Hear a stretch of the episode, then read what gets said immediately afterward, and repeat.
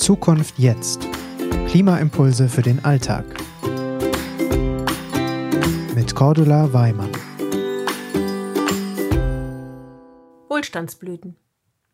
Und heute beginnen wir mal wieder mit einer Life Story. Es ist November 1986. Wir jungen Mütter in der Nachbarschaft haben beschlossen, dass zu unseren Kindern der Nikolaus kommt. So richtig persönlich. Naja, und wo bekommen wir Nikolauskostüm her? Da wurden wir kreativ. Nachbarin Gerda hatte noch die alten roten Schlafzimmergardinen und Nachbarin Rita erinnerte sich daran, dass sie von ihrer Mutter die Wohnzimmergardinen mit der Spitze dran geerbt hatten.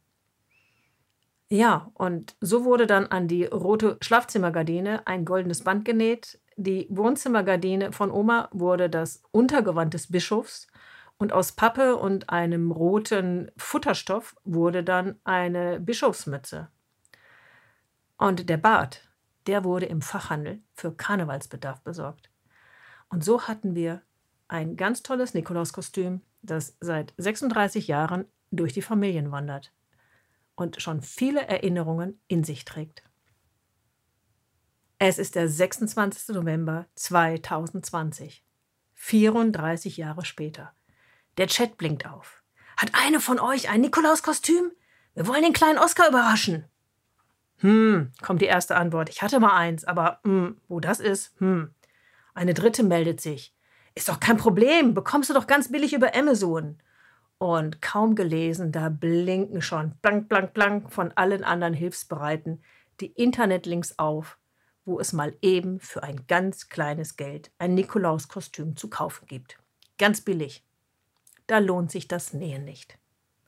Sekunden später ein dickes Halt mit zwei Ausrufezeichen. Ich bin mir hundertprozentig sicher, dass du es leihen kannst. Mach das nicht so ein billig Sch Punkt, Punkt, Punkt über Amazon. Es ist leider viel zu wenig bekannt, wie viele Flüsse dadurch vergiftet werden und Natur zerstört.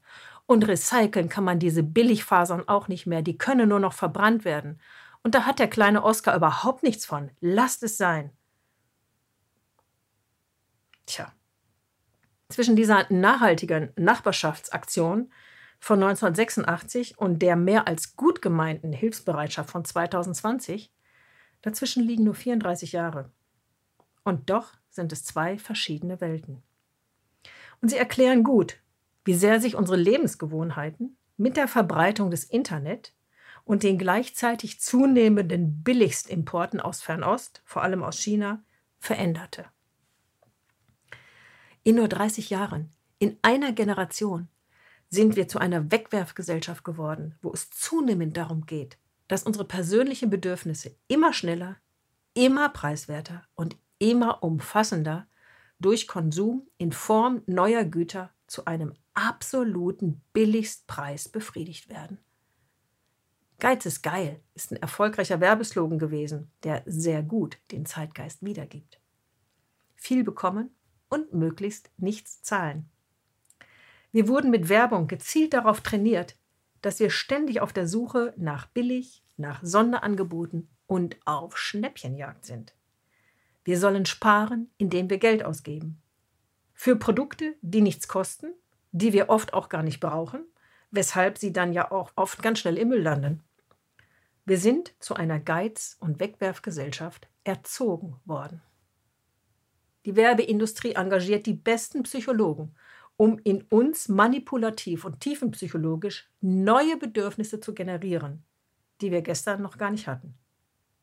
Ganz geschickt werden elementare Bedürfnisse wie Freude, Freunde haben, zu einer Gemeinschaft zu gehören und zu lachen, in Werbespots an Produkte gekoppelt, die das überhaupt nicht erfüllen können.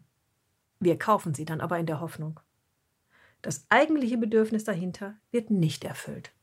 Das kann nämlich für Geld nur in begrenztem Maß gekauft werden. Und weil das so wichtig ist, beschäftigen wir uns dazu in einem späteren Podcast nochmal damit.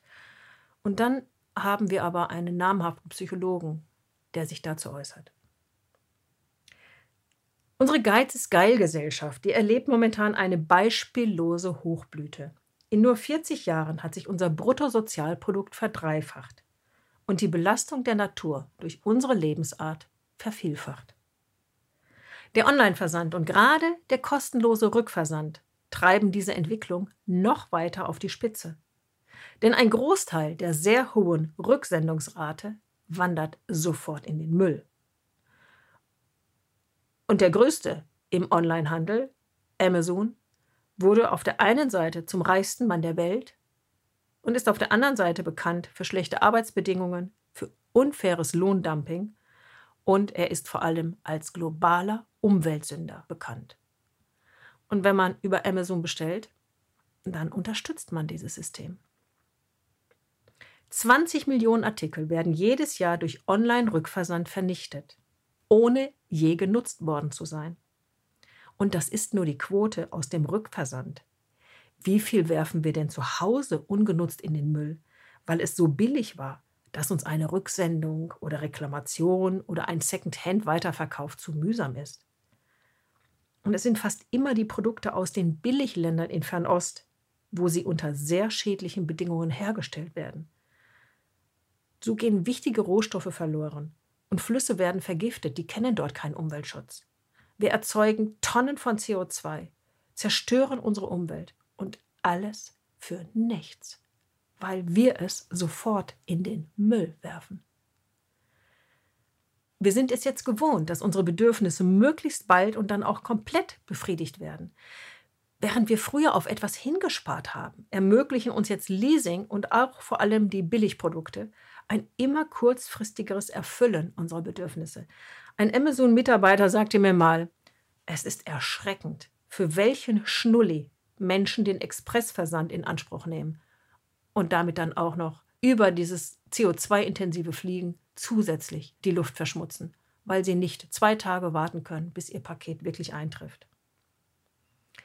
Ja, und so bedeutet unser Wohlstand explosive Zunahme der Flüge, der Kreuzfahrten, des Stromverbrauchs durchs Internet, tonnenschwere Autos, nicht nur SUVs verstopfen die Innenstädte, Lkw-Schlangen auf den Autobahnen, um die Güter aus aller Welt herbeizuschaffen. Und jedes Mal entsteht CO2. Wir belasten und zerstören unsere Erde völlig unnötig. Das Artensterben nähert sich einem bedrohlichen Kipppunkt. Unser Klima hat schon bald die 1,5 Grad erreicht und viele Rohstoffe sind schon fast aufgebraucht. Unser Wohlstands- und Wegwerfwahnsinn knabbert an unserer Lebensgrundlage. Dabei ist es so einfach. Es liegt an uns, an jedem Einzelnen von uns, das weiter zu unterstützen oder es zu ändern. Ein paar Mal schon las ich die Formulierung, wir führen Krieg gegen die Natur. Wir führen Krieg gegen unsere Lebensgrundlage und damit Krieg gegen uns selbst. Und was kann jeder tun? Keine Billigprodukte mehr kaufen, reparieren, auftragen, nachtragen, Secondhand kaufen. Und wenn man neu kauft, dann sowohl bei Kleidung als auch bei Nahrung einfach auf das Bio- oder das Ökosiegel schauen. Wir haben das in unseren anderen Podcasts schon vorgestellt.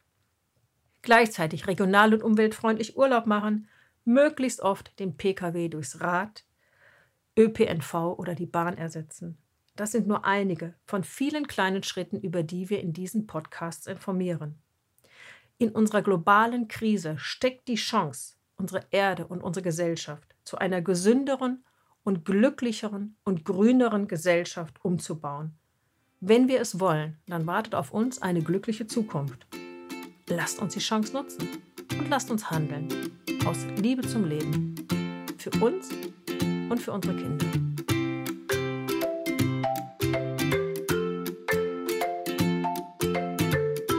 Zukunft jetzt ist eine Gemeinschaftsproduktion der Omas for Future und der Employees for Future in Zusammenarbeit mit Projector. Weitere Informationen, wie du uns unterstützen kannst, findest du in den Show Notes.